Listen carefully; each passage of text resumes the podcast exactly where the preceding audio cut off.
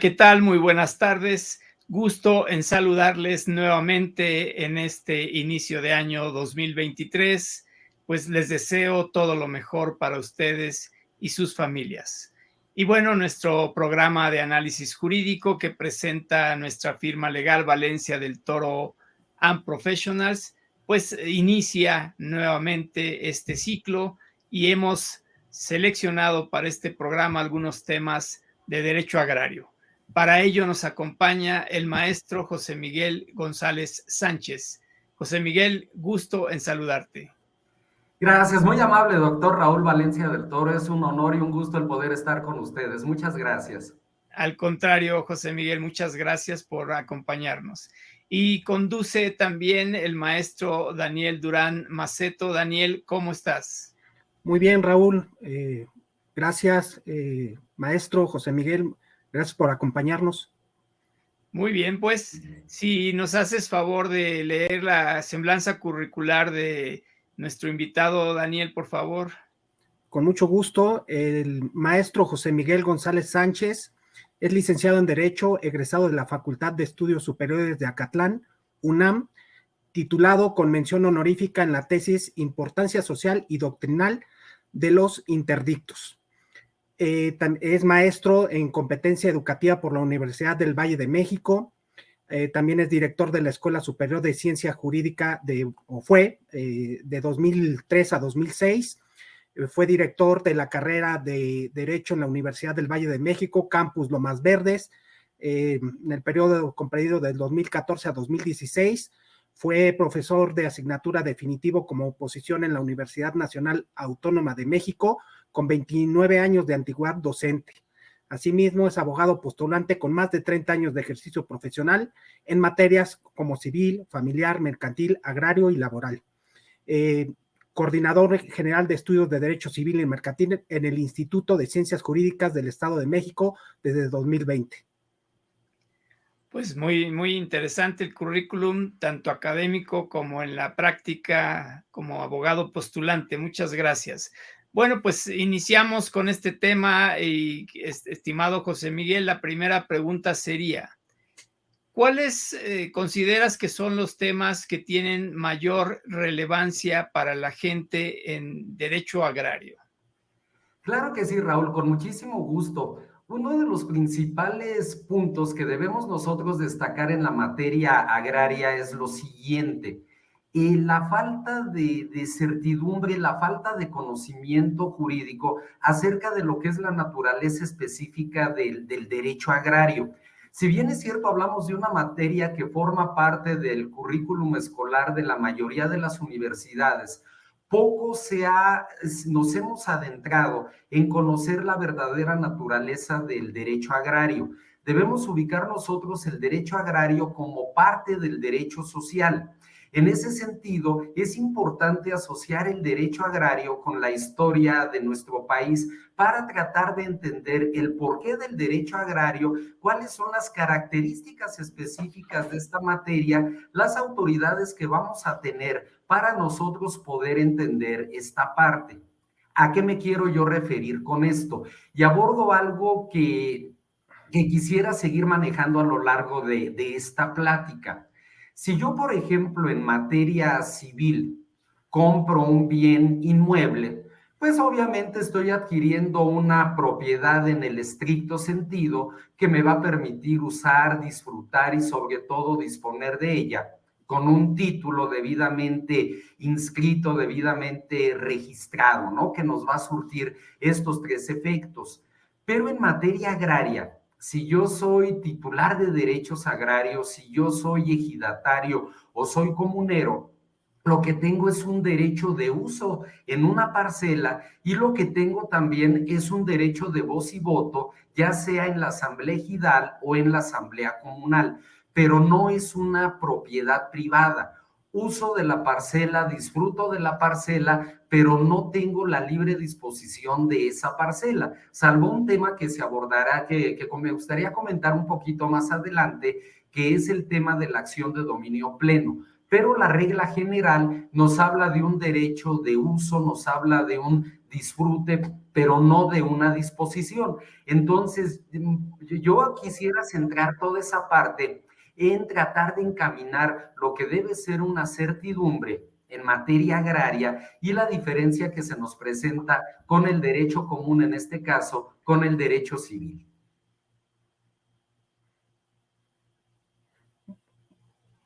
Adelante, Daniel, por favor. Muy interesante, este eh, José Miguel. Oye, eh, ¿cómo ha sido la evolución histórica eh, del ejido? que es una figura, pues, sumamente representativa, ¿no? De nuestro país. Claro que sí, con mucho gusto, Daniel. Aquí, como comentaba hace un momento, hablamos nosotros de una figura jurídica que va totalmente de la mano con la historia de nuestro país. Y en concreto, pues yo quisiera hacer una revisión de la historiografía de nuestro país en los siguientes puntos. Primeramente, remontarnos nosotros a lo que es la época prehispánica o precuautémica, como algunos la denominamos, y tratar de entender un concepto que es fundamental dentro de esta etapa de nuestra historia, que es el término del calpuli, aunque se escribe calpulli. Eh, los, este, los antiguos mexicanos siempre la manejaban no como una L, sino como una L extendida, como pudiera ser en el idioma italiano.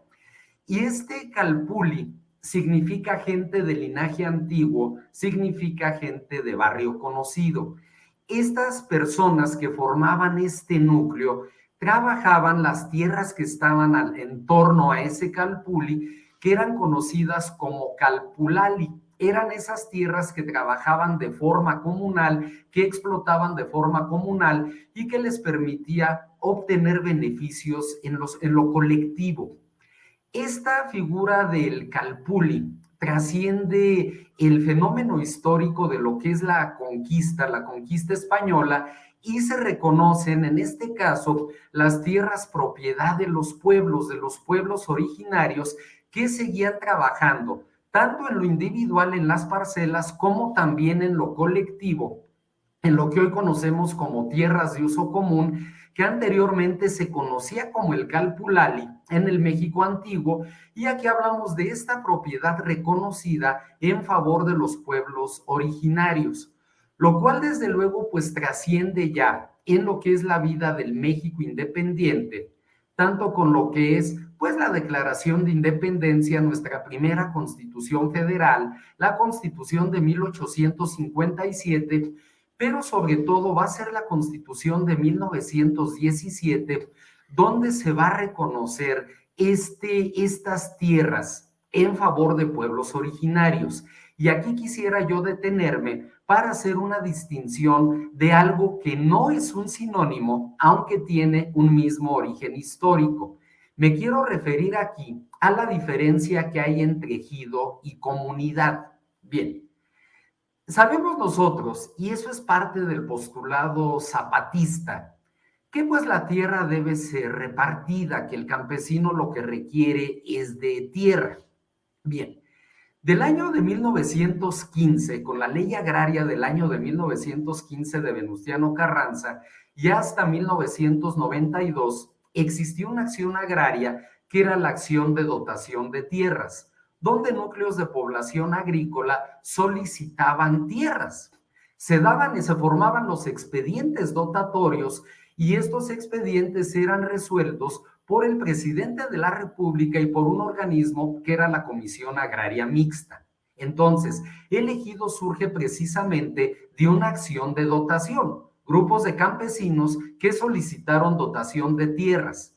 Esta acción se extingue con nuestra nueva ley agraria, la ley vigente de 1992. ¿Qué es en cambio la comunidad agraria?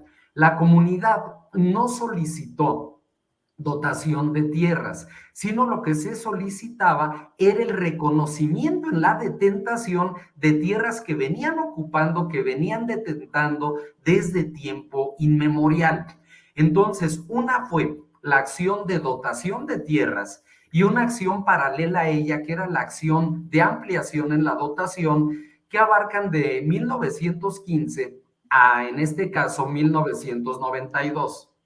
Y otra muy diferente es la acción de reconocimiento y titulación de bienes comunales, donde lo que se busca es precisamente reconocer esa detentación que venimos ostentando muchas veces desde tiempo inmemorial. Somos de aquí, tenemos el arraigo, reconócenos entonces la titularidad de esas tierras.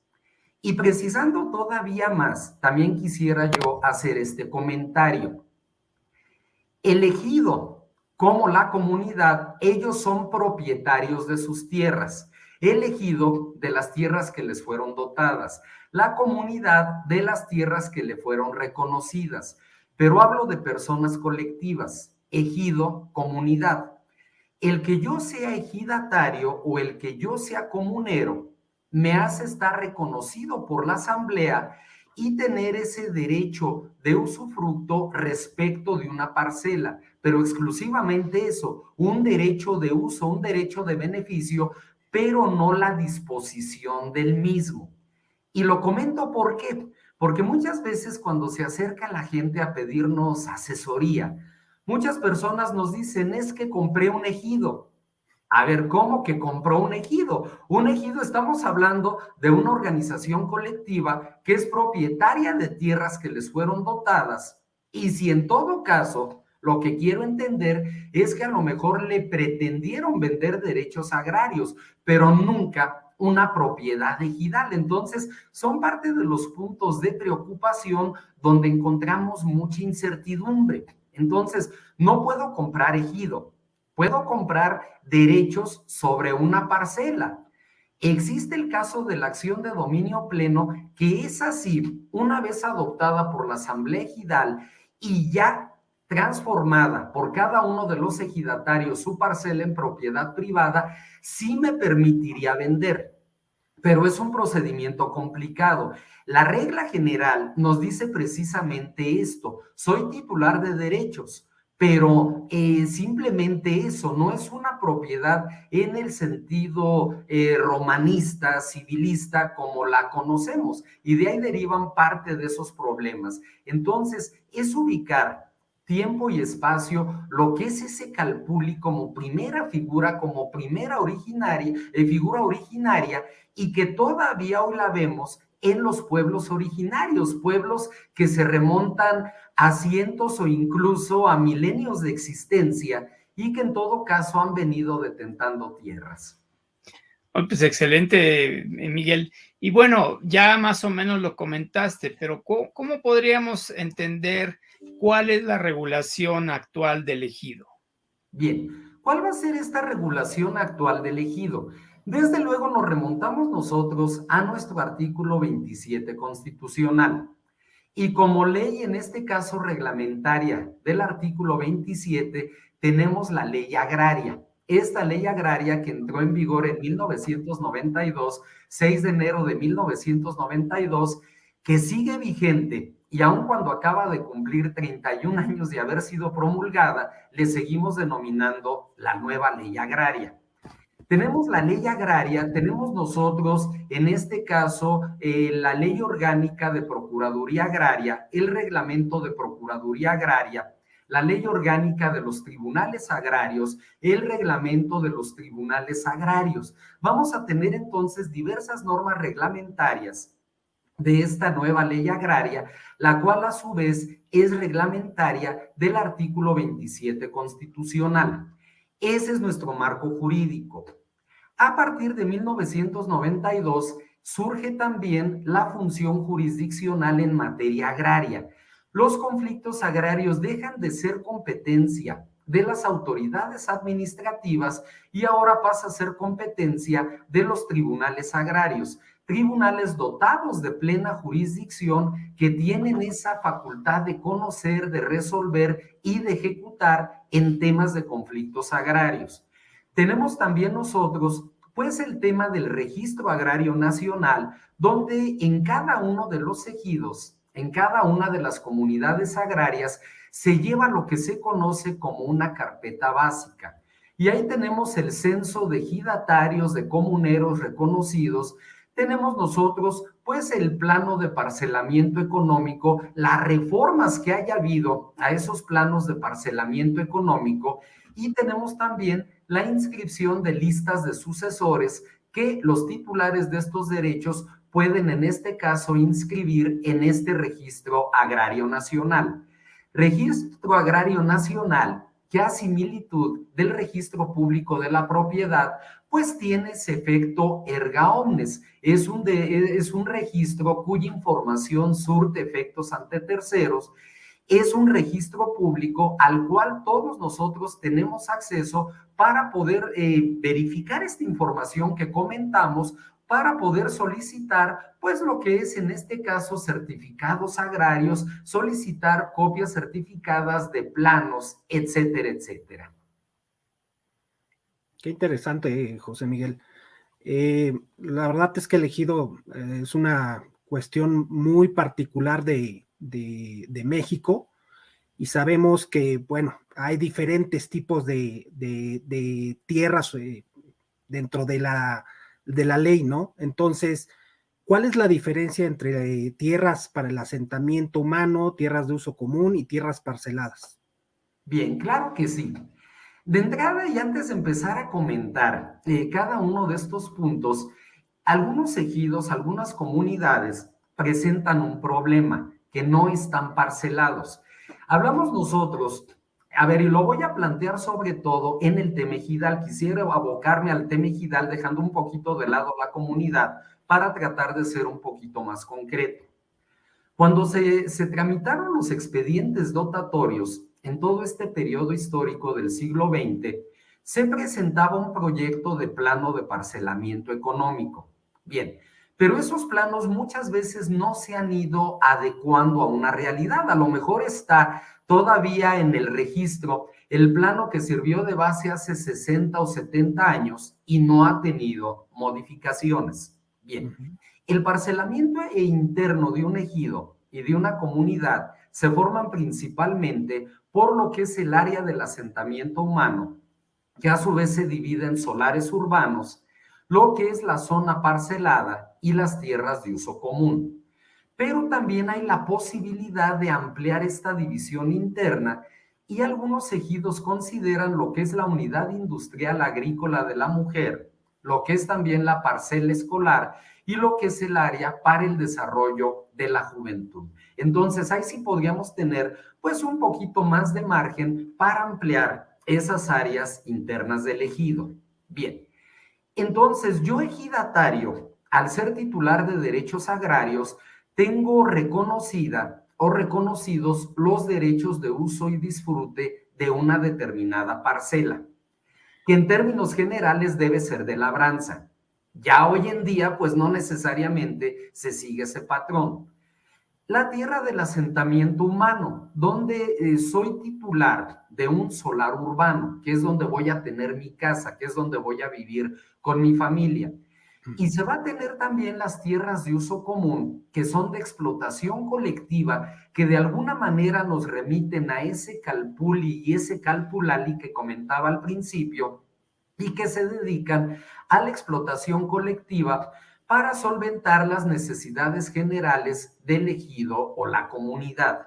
Bien, parte de los ejidos hoy en día pues se han ido alejando un poco de las labores agrícolas por ejemplo, en ejidos que están conurbados con las zonas metropolitanas de las grandes ciudades, muchas tierras de, uso común prefieren ellos destinarlas, por ejemplo, a campos deportivos que rentan los fines de semana para las ligas o rentarlo para los famosos bailes de los pueblos, las fiestas de los pueblos, o como lo hemos visto, por ejemplo, en parques nacionales como Popo Park, como La Marquesa, como todos ellos, donde pues prefieren mejor poner cabañas y ahí vender antojitos, eh, vender, rentar el espacio de estacionamiento, paga uno la tarifa por estacionamiento y están ahí las, pues las pistas de cuadrimotos, todo eso.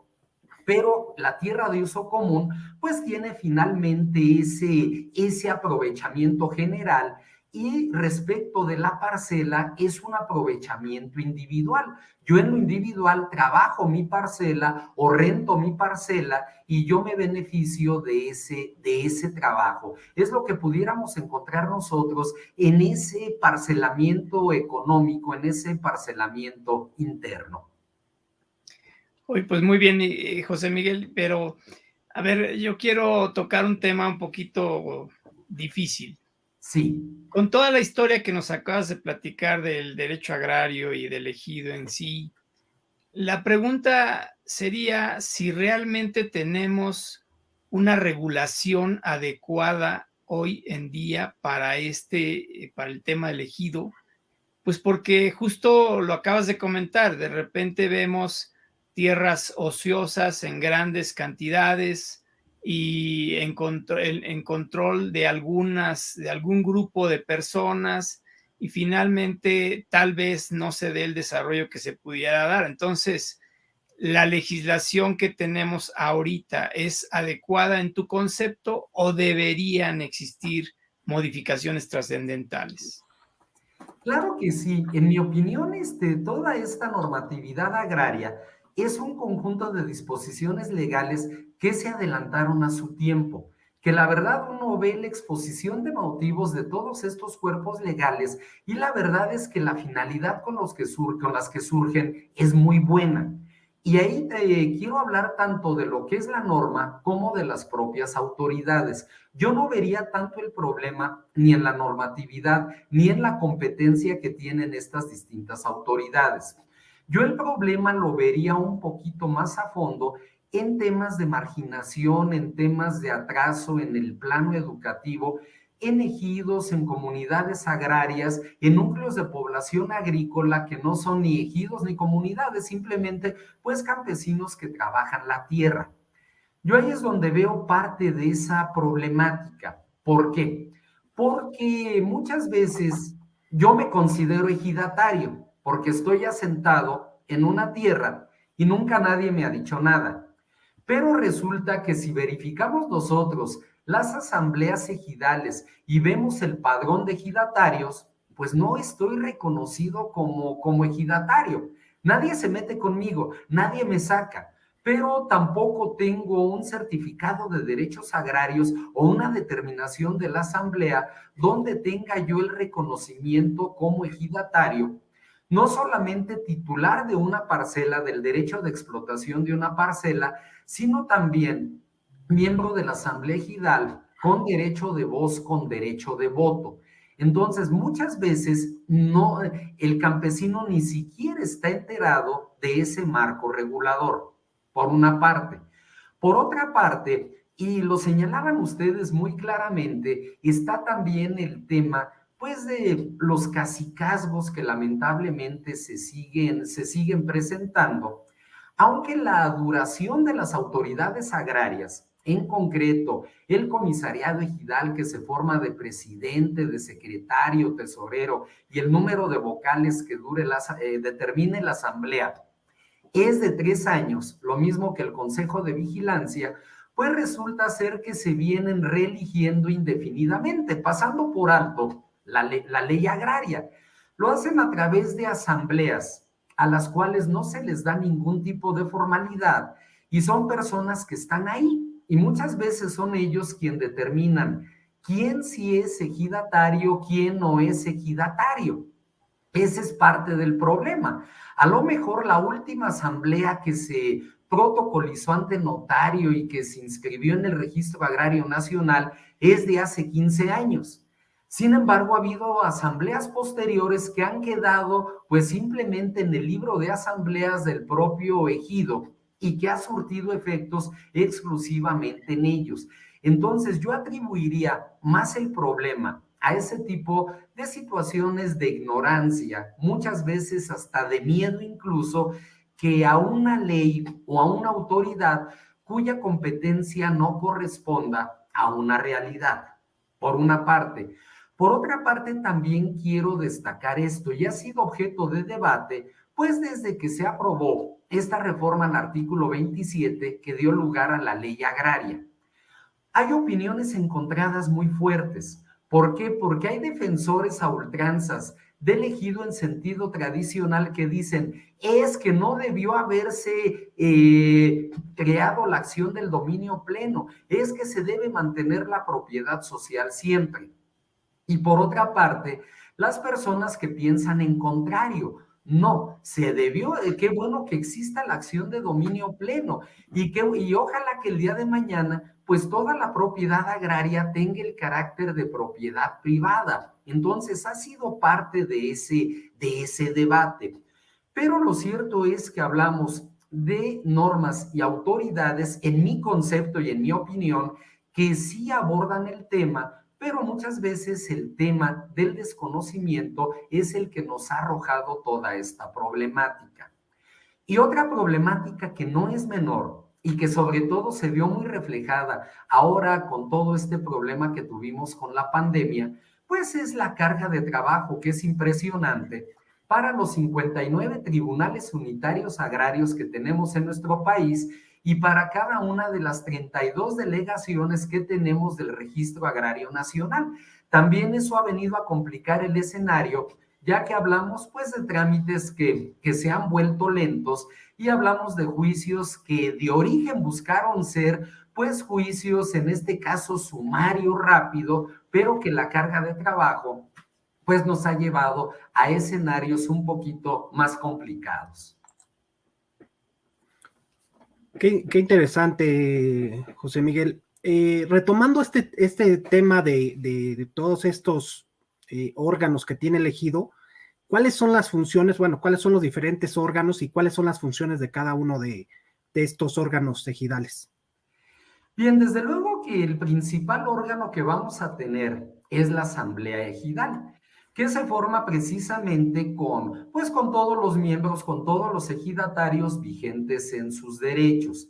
Esas asambleas que pues se van a reunir, pues ya sea de forma ordinaria, de forma extraordinaria, y ahí es el artículo 23 de la ley agraria, el que establece que asambleas son de carácter ordinario, cuáles de carácter extraordinario, y esas asambleas pues deben de celebrarse obviamente con una convocatoria, con un quórum y en el caso de las asambleas extraordinarias, pues con la intervención tanto de un fedatario público para efectos de protocolización, como también con un representante de Procuraduría Agraria. Y esa es otra autoridad importante. Procuraduría Agraria, que hace las veces de asesor en materia agraria de de comunidades, ejidatarios, comuneros, del campesino en general y por eso su intervención en la asamblea. De estas, eh, en segundo lugar tenemos nosotros al comisariado ejidal, que se compone de presidente, secretario, tesorero y vocales, tanto titulares como suplentes, que ejecutan las decisiones de la asamblea que tienen a su cargo también la representación del ejido. Y tenemos el órgano Consejo de Vigilancia, que se forma por el número de integrantes que determine la Asamblea y que va a verificar precisamente el que el comisariado ejidal cumpla con todos los acuerdos de la Asamblea, que ejecute, que dé cumplimiento a las determinaciones de la Asamblea. Esos son los órganos que van a componer en este caso, pues lo que va a ser elegido o la comunidad. Muy bien, eh, José Miguel, pues ya lo comentabas al principio y creo que es el momento oportuno. ¿Cuáles son los derechos que te da el certificado parcelario?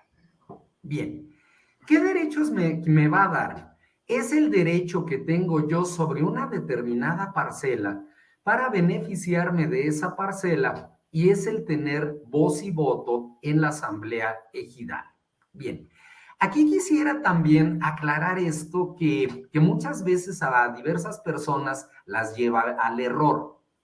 De repente dice la señora o los hijos del ejidatario, es que yo es que somos ejidatarios de San Cirindango de las Palomas.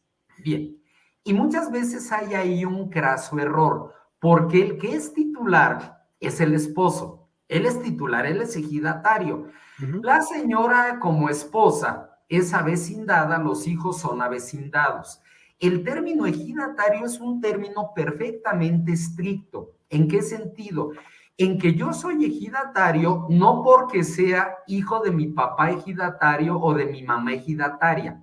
Soy ejidatario porque la asamblea me reconoce como tal, porque la asamblea me asigna una parcela y esa determinación de la asamblea se inscribe en el registro agrario nacional dándome, en este caso, un certificado de derechos agrarios, pero a nivel personal no a nivel familiar. Que si el día de mañana mis hijos, mi esposa, cada uno logra consolidar a su favor un certificado de derechos agrarios, qué bueno. Otra cosa que es importante también aclarar, en el tema sucesorio, no se sigue la regla que se da en materia civil, en materia común. Soy ejidatario, fallezco. Bien, antes de morir, yo tuve el derecho de depositar una lista de sucesores en el Registro Agrario Nacional, pero es una lista que se va a dar a partir de un orden. A mi fallecimiento, la titularidad de los derechos será para mi esposa o para mi concubina. Si no hay esposa o concubina, para mi hijo fulano. Y si no, para mi hijo mengano. Y si no, para mi hija fulanita. Es decir, la titularidad de derechos agrarios es unipersonal. No puede darse aquí una cotitularidad o una comunidad de derechos como se da en el tema civil, donde aquí pues hablamos de coherederos que pasan a ser coadjudicatarios en materia civil. En materia agraria no. Es un derecho estrictamente personal, que si no deposité yo lista de sucesores, pues entonces se tendrá que acudir al Tribunal Unitario Agrario y ahí determinarse quién ocupará esa titularidad. Eso como un primer comentario. Como un segundo comentario, a lo mejor yo soy ejidatario de facto, pero no de derecho. ¿Por qué? Porque no ha habido todavía un pronunciamiento de la Asamblea donde me reconozcan como ejidatario. Y es el problema que comentaba al principio. Eh, nadie se mete conmigo, todo el mundo me saluda muy bien. Es más, somos familiares, en el ejido todos somos familiares, pero no estoy reconocido. Al no haber una determinación de la asamblea protocolizada por notario y mandada a inscribir al registro agrario nacional, pues soy ejidatario de facto, pero no de derecho. Y eso nos presenta también un muy fuerte problema con esos clientes que comentaba yo al principio. Oiga, es que me vendieron un ejido. A ver, tranquilo, no le vendieron un ejido, le vendieron derechos agrarios sobre una parcela. Va uno al registro agrario nacional y resulta que quien le vendió ni siquiera está reconocido como ejidatario. Entonces, el problema se complica todavía más. Entonces, en estricto sentido, el ser ejidatario me da el derecho de uso y explotación de la parcela, el tener voz y voto en la asamblea y el poder inscribir mi lista de sucesores en el registro agrario nacional. Y otro derecho que me da, que es correspondiente una obligación, es el trabajar de manera colectiva las tierras de uso común y beneficiarme de todo aquello que produzcan las tierras de uso común. Hay ejidos, por ejemplo, que las tierras de uso común pues están destinadas a alguna mina de arena, algún tipo de trabajo, se dan en arrendamiento alguna persona física o moral de derecho privado y esa renta le genera beneficios a los ejidatarios. También como ejidatario, si se determina una utilidad en la explotación de esas tierras de uso común, tengo derecho a ella. Muy bien, este José Miguel. Eh, retomando un poco esto del tema del certificado parcelario, eh, ¿cómo puede eh, un ejidatario perder estos derechos sobre un certificado parcelario? Bien, ¿cómo podrían estos, estos derechos perderse? Uno podría ser por determinación de la Asamblea. Segundo, por una resolución del Tribunal Unitario Agrario que en este caso pues revoque esa titularidad de derechos. En el primer caso, si es una determinación de la Asamblea, obviamente tiene que estar basada en situaciones como es el hecho de haber dejado de trabajar esa parcela por más de, dos años o por haber tratado de vender los derechos de esa parcela sin notificar el derecho del tanto a la asamblea ejidal respecto de los demás ejidatarios o en este caso por haber sido condenado por algún delito que amerite pena corporal superior a un año por cuestiones derivadas del trabajo de la, de la parcela. Eso entonces sería un motivo para que la asamblea, en este caso, pues este me revocara esa titularidad. Obvio que por ser una resolución de la Asamblea, tengo el derecho a impugnarla ante el Tribunal Unitario Agrario. Si el Tribunal Unitario Agrario determina en su sentencia que efectivamente pues se actualiza cualquiera de los supuestos para que se dé esa revocación de derechos, esta se dará. ¿Qué camino se sigue aquí? Aquí también quisiera hacer el comentario correspondiente. Los tribunales agrarios todos son de jurisdicción federal. No hay un tribunal agrario que sea de jurisdicción local. Nuestro país se encuentra dividido en diversos distritos agrarios a lo largo y ancho del país. Tenemos un total de 59 tribunales unitarios, que son juzgadores de primera instancia, diseminados a lo largo del país. Tenemos solamente un Tribunal Superior Agrario, con sede en la Ciudad de México, como órgano de segunda instancia. Bien, este Tribunal Superior Agrario tiene competencia respecto del recurso de revisión que solamente se da entre supuestos. El primer supuesto se da respecto de la restitución de tierras, cuando se pelea una restitución de tierras. El segundo por conflictos de límites territoriales entre dos o más ejidos, dos o más comunidades o ejidos o comunidades con propietarios particulares. Y el tercero respecto de nulidad de resoluciones agrarias emitidas por autoridades administrativas. Si nuestro asunto no está en cualquiera de estos supuestos, ya no cabe una segunda instancia. Y entonces, pues tenemos la posibilidad de acudir al Tribunal Colegiado de Circuito en amparo directo a, a pelear la sentencia definitiva del Tribunal Unitario cuando no eh, cabe el recurso de revisión o de hacer valer el amparo contra la resolución del Tribunal Superior cuando cabe la revisión y esta pues causa afectación a nuestros derechos fundamentales y ello nos da posibilidad de pelear en amparo directo. Entonces es la forma como yo podría perder esos derechos, pero tiene que ser de manera expresa. Determinación de la Asamblea protocolizada e inscrita en el Registro Agrario Nacional o bien esa sentencia definitiva que ha causado ejecutoria y que determina la pérdida de los derechos. Ok. Oye, José Miguel, mira, a veces escuchas, incluso en redes sociales, etcétera, no, pues mira, vete con el notario y ya este, adquieres los eh, derechos del certificado parcelario. ¿Realmente cuál es la función del notario en, esos casos, José Miguel? Bien. Aquí debemos decir que a partir de la nueva ley agraria de 1992, pues ya tuvieron injerencia los notarios en el tema agrario, sobre todo pues al hablar nosotros de esas asambleas que deben de protocolizarse, asambleas en este caso ejidales o comunales. Bien, al protocolizarse se inscriben estas asambleas en el Registro Agrario Nacional. Ahora, cuando hablamos nosotros de la transmisión de derechos ejidales, ¿Cómo, interviene el notario? El notario exclusivamente está interviniendo dando fe de la voluntad de las partes, pero no creando en este caso un instrumento que se protocolice ante el Registro Agrario Nacional. Aquí para poderse inscribir ante el Registro Agrario Nacional tiene que haber la determinación de la Asamblea.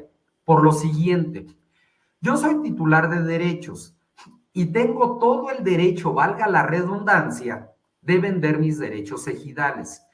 Pero tengo que notificárselo a la asamblea y tengo que notificárselo a mis familiares, porque hay un derecho del tanto. Antes de yo enajenar esos derechos a terceros, pues mi esposa o concubina, mis hijos, tendrían que renunciar expresamente a ese derecho del tanto. Y la asamblea recabar de todos los demás ejidatarios, o en este caso, avecindados, que nadie está interesado en adquirir estos derechos para que se pueda dar cuenta con ese deseo de venta de derechos ejidales en asamblea y la consecuencia sea la inscripción. ¿Qué ha pasado con muchos notarios? Ah, pues viene ante mí tal ejidatario y tal tercero interesado en adquirir. Bueno, yo doy fe de la voluntad de las partes, pero se han topado con pared, si se me permite el término, al tratar de inscribir ese instrumento en el Registro Agrario Nacional porque dice, es que aquí no hay la determinación de la Asamblea. No sabemos si se respetó o no ese derecho del tanto. Entonces, es parte de la problemática que se ha venido presentando. ¿Quiénes son en este caso? Porque hice mención de ello y también quisiera yo este, abundar un poquito en ello. ¿Quiénes son en este caso avecindados? Un avecindado, ya lo decía, es el esposa o esposo del ejidatario, los hijos, viven ahí, pero no son titulares de derechos ejidales. Tienen, sin embargo, preferencia para adquirir derechos ejidales de su familiar o de cualquier otro ejidatario. Y otra figura que también es importante destacar es la de posesionario. Llegué, me metí ahí, nadie me ha dicho nada, he empezado a ejercer una posesión, soy posesionario. Y, si, y yo puedo pedir al Tribunal Unitario Agrario el que se me reconozca como posesionario y empezar a generar derechos en miras de poder ser algún día ya titular reconocido de una parcela y tener derechos ejidales. Entonces, son puntos que también hay que destacar al respecto. Qué, interesante, eh, José Miguel. Eh, retomando un poco lo, lo, que comentabas en un principio del tema de, obviamente, como, como titular de una parcela, pues no puedes llevar a cabo la enajenación eh, como tal, ¿no? De, de, ella, este, porque nada más, obviamente, tienes ciertos derechos, ¿no? Como bien lo comentaste. pero mencionaste que hay un tema que es eh, cómo se puede llevar a cabo la adquisición de ese, de ese, ya de la propiedad privada, y es precisamente eh, que se adopte el dominio pleno de tierras ejidales. ¿Cuáles son las condiciones que se requieren para dicha adquisición? Bien, aquí ese es un tema vital, ese es un tema fundamental, porque la determinación de adoptar el dominio pleno la lleva a cabo la asamblea, no la llevan a cabo los ejidatarios en lo, en lo particular. Ellos van a llevar a cabo esa determinación, la asamblea, pero eh, una asamblea de carácter extraordinario, protocolizada ante fedatario, pero sobre todo con la presencia de un representante de Procuraduría Agraria, quien debe de manifestarse sobre la conveniencia o no conveniencia de que el ejido adopte el dominio pleno. Si el ejido adopta el dominio pleno, entonces este, ya hay una asamblea, ya este, está determinado el, el dominio pleno. A partir de ello es que cada ejidatario en lo personal se encargará de llevar a cabo ya su trámite ante el Registro Agrario Nacional. El Registro Agrario Nacional, en este caso, llevará a cabo, elaborará el título llevará a cabo la cancelación del asiento registral en el RAN, en el Registro Agrario Nacional, y, y en este caso matriculará en el registro público de la propiedad ya de la entidad federativa correspondiente destacando que ya muchos registros de la propiedad ya no se denominan como tal, ya son el Instituto de la Función Registral o el Instituto de la Función Catastral y Registral, pero hacen las veces de un registro público de la propiedad. Bien, entonces ese es, ese es el camino. Yo no, no puedo adoptar el dominio pleno sobre mi parcela si la asamblea ejidal no lo ha hecho, no lo ha determinado en asamblea. Bien, entonces, este, ese es el procedimiento, cómo se lleva a cabo. Si después de ello Llegó Juan Pérez. Juan Pérez es la persona, el tercer interesado que me compró a mí mi parcela porque yo ya adopté el dominio pleno.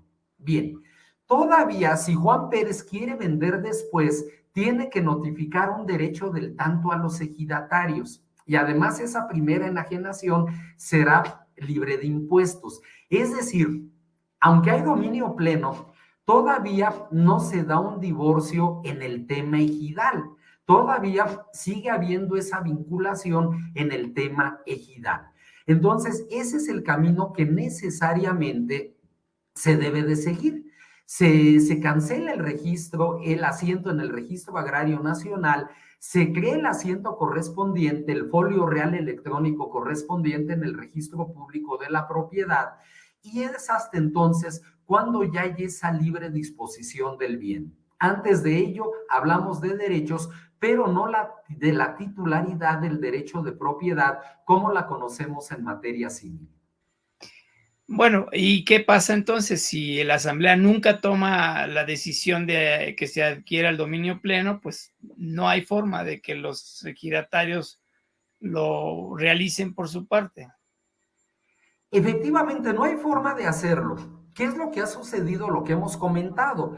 Que muchos ejidatarios de buena o de mala fe, creyéndose propietarios o tratando de hacer creer al otro que es propietario, lleva a cabo la venta como si se tratare de la venta de un bien de propiedad privada, cuando en realidad lo que está vendiendo son derechos ejidales. Bien, muchas veces se, se, se complica todavía más porque verifica uno en el registro agrario nacional y, resulta que ni siquiera está ahí como titular. Y, y, llega a suceder lo siguiente. A ver, quisiera yo también comentar este escenario. El arraigo es un tema fundamental cuando se habla de la tierra. En muchos ejidos, en muchas comunidades, son parientes entre sí, lo cual no necesariamente significa que se lleven bien. Están vinculados por la sangre, pero a lo mejor también tienen odios ancestrales. Bien, puede ser, eso es, eso es muy común. Me vende, yo soy esta persona que adquirí derechos ejidales, entre comillas, de buena fe, creyendo que lo que estaba adquiriendo era un derecho de propiedad. Bien, nadie se mete conmigo, nadie me, mete, eh, se me, me dice nada pero pues tampoco tengo ese sentido de pertenencia, incluso me ven feo. Bien, yo puedo el día de mañana pelear ante el Tribunal Agrario el reconocimiento de lo de mis derechos como ejidatario en virtud de que hace tantos años me vendieron derechos ejidales. Bien, pero esa acción yo la voy a plantear, yo voy a demandar a la Asamblea Ejidal. Y la Asamblea Ejidal tiene, entre otros escenarios de defensa, el decir, es que la persona que vendió no estaba reconocida como ejidatario o estando reconocido como ejidatario, nunca notificó su deseo a la asamblea y no se respetó el derecho del tanto. Ahí entonces la asamblea ejidal puede reconvenir la nulidad de esa enajenación de derechos agrarios por no haberse, en este caso, respetado todo esto. Entonces, es parte de ese escenario que puede llegar a ser muy complicado. Como lo comento muchas veces, estos adquirentes de buena fe les pasa lo que le sucedía a aquel famoso cantante venezolano que decía, dueño de ti, dueño de qué, pues dueño de nada, porque finalmente ni soy propietario, ni soy titular de derechos, ni me reconoce la Asamblea Ejidal como tal, ni tampoco soy miembro de ellos. Entonces, todo esto complica muchas veces estas situaciones. Claro. Oye, ¿y qué, ¿y qué hay de las sociedades de producción rural? Bien, las sociedades de producción rural surgen también con nuestra ley de 1992 con un fin muy concreto, capitalizar el campo. Bien, entonces hay este, uniones colectivas de ejidatarios, hay sociedades de, de producción rural, donde aquí la composición o el pacto social se da por parte del ejido aportando tierras y por parte de particulares aportando el capital correspondiente. Dentro de lo que es la composición accionaria, se crean las famosas acciones de la serie T, que en este caso garantizan la aportación por parte del ejido de la comunidad y que el día de mañana, en caso de disolución de la sociedad, pues está garantizada esa aportación a partir de las acciones de la serie T. Entonces, tenemos aquí sociedades de producción rural. Podemos encontrar también sociedades civiles o mercantiles propietarias de tierras agrícolas que no son ejidales ni comunales, que hay que distinguirlo porque son distintas. Las sociedades de producción rural, sobre todo, se han venido dando en el tema de las áreas de uso común. En muchos ejidos, las tierras de uso común, pues en realidad no producen nada. Dice el capitalista, dice el inversionista, vamos a crear esta sociedad de producción rural en esta área que tú no trabajas, pero que nosotros le vemos futuro porque podemos hacer esto, podemos hacer aquello, y entonces pues se da la composición accionaria. Surge la sociedad de producción rural con personalidad jurídica, con patrimonio propio, formada en este caso por elegido a través de sus autoridades y formada por personas físicas o morales, que son en este caso quienes aportan el capital. Para mí la medida de, estas sociedades es muy buena. ¿Cuál ha sido el principal problema? convencer a los ejidatarios de la conveniencia de aportar esas tierras a una sociedad de producción rural. Muchas veces ellos dicen, no, es que nos van a quitar las tierras, es que vamos a perder esto. Y pasa todo, ni las trabajan ni las explotan, pero tampoco las aportan a una sociedad de producción rural. Entonces, yo pienso que se debe de trabajar mucho en ese sentido respecto de esa conveniencia, insistiendo en ejidos y comunidades que no se está perdiendo la titularidad. Simplemente se está creando un mecanismo para una mejor explotación y un mayor beneficio económico de estas tierras. Muy bien, nos quedan unos minutos nada más. Daniel, si eh, puedes hacer la pregunta de los usos y costumbres, por favor. Este, sí. Eh, ¿Cuál es este la, la, regulación en los usos o las limitaciones o aplicaciones entre la regulación y los usos y costumbres en el derecho agrario, este, José Miguel? Claro que sí, es un tema también importantísimo que nos remite desde luego a nuestra historia tanto remota como muy reciente a la historia de todo de todos nuestros distintos momentos. ¿Por qué? Porque desde luego se respetan y se reconocen los usos y costumbres siempre y cuando no vayan en contra, en este caso, de la ley. Por ejemplo, en el caso de las convocatorias para asamblea, Ahí, por ejemplo, se respeta el uso y costumbre respecto de la forma en llevar a cabo la convocatoria. Respecto, por ejemplo, hay un, hay un programa muy interesante en los tribunales agrarios, que es el tribunal de la, perdón, el programa de la itinerancia de los tribunales agrarios, donde el tribunal va a visitar ejidos y comunidades va a atender las diversas necesidades, problemáticas, les preguntan eh, todo, todo ello, precisamente por problemas que hay, pues de movimiento, de traslado hacia los tribunales. A lo mejor a mí como ejido me queda 300 kilómetros de distancia el tribunal unitario, pero no son 300 kilómetros de recta pavimentados, a lo mejor son de parte de brecha, de curvas, y eso me implica 10 o 12 horas de, traslado, ¿no? Entonces, por ejemplo, en ese sentido, en la forma de delimitar las parcelas, el amojonamiento de las parcelas, todo ello, pues se sigue respetando ese sistema de usos y costumbres. En el reconocimiento, desconocimiento de ejidatarios, se presenta mucho ese, ese tema. El tema es un tema calientito, no solamente en materia agraria, sino en general, porque o somos dos repúblicas o somos una sola república y el debate ha existido siempre. ¿Se deben o no seguir reconociendo este sistema de usos y costumbres que en materia agraria pues sigue, sigue vigente, sigue presente en nuestras comunidades agrarias? Sí, y incluso yo he llegado a escuchar gente que dice, gente de ejidos que dice, pues, lo que nosotros decimos es lo que se hace, no lo que dice la ley, ¿no? Así es. Por eso la pregunta, ¿cuál es el límite? Creo que lo dijiste muy bien, ¿no? El límite es que no vaya contra la legislación, pero creo que eh, justamente en las costumbres que se tienen en esas comunidades, pues a veces sí raya en que pudiera estar yendo arriba de la ley, ¿no? Efectivamente, y ahí entra esta situación. Sabemos que existe la acción de nulidad y que hay un tribunal agrario que conoce, decide y ejecuta de ello. Los sujetos de derecho agrario, tanto ejidatarios como comuneros en lo personal, como ejidos y comunidades en lo colectivo, tienen la facultad de hacerse representar por un miembro de Procuraduría Agraria al hacer los planteamientos correspondientes.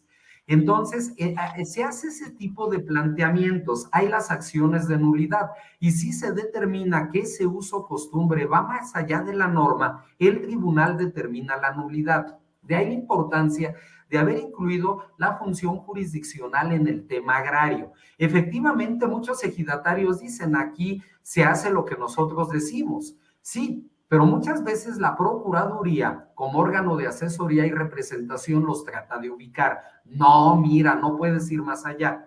Y cuando de todos modos lo hacen, pues entonces surge la legitimación de quien resulte afectado para plantear la acción de nulidad de cualquier resolución o determinación de la Asamblea ante el Tribunal Agrario. Entonces, si no queda meramente en que la voluntad de nosotros es la ley. Vamos a ver ahora qué determinan los tribunales agrarios. Sí, claro. Bueno, Miguel, pues prácticamente se nos acabó el tiempo. ¿Algún último comentario de tu parte para ir despidiendo el programa? Claro que sí, desde luego y antes que nada, pues agradecerle su atenta invitación. Para mí ha sido un gusto de verdad el poder estar platicando de este tema que tanto me gusta, que tanto me apasiona.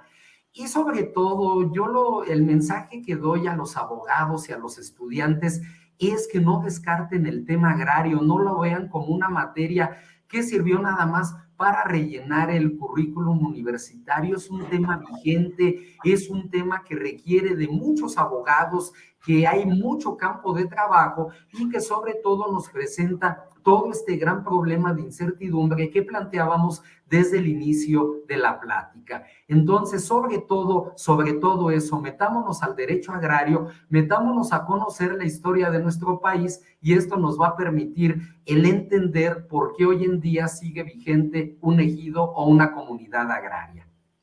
Pues muy bien, Miguel, realmente agradecemos eh, tu generosidad para compartir con nuestra audiencia este gran conocimiento que tienes del tema y que estamos completamente seguros que será de mucha utilidad para la audiencia. Muchísimas gracias por tu participación, José Miguel, y queda abierta la puerta para que si más adelante quieres platicar en otro programa, eres muy bienvenido. Y muchas gracias. Muchas gracias, será un honor para mí. Muchísimas gracias. Excelente. Muchas gracias también, Daniel. Se cuidan. No, al contrario, gracias. Y a nuestra audiencia, pues muchísimas gracias por acompañarnos y los esperamos en nuevos programas de análisis jurídico que presenta nuestra firma legal Valencia del Toro and Professionals. Hasta luego. Hasta luego.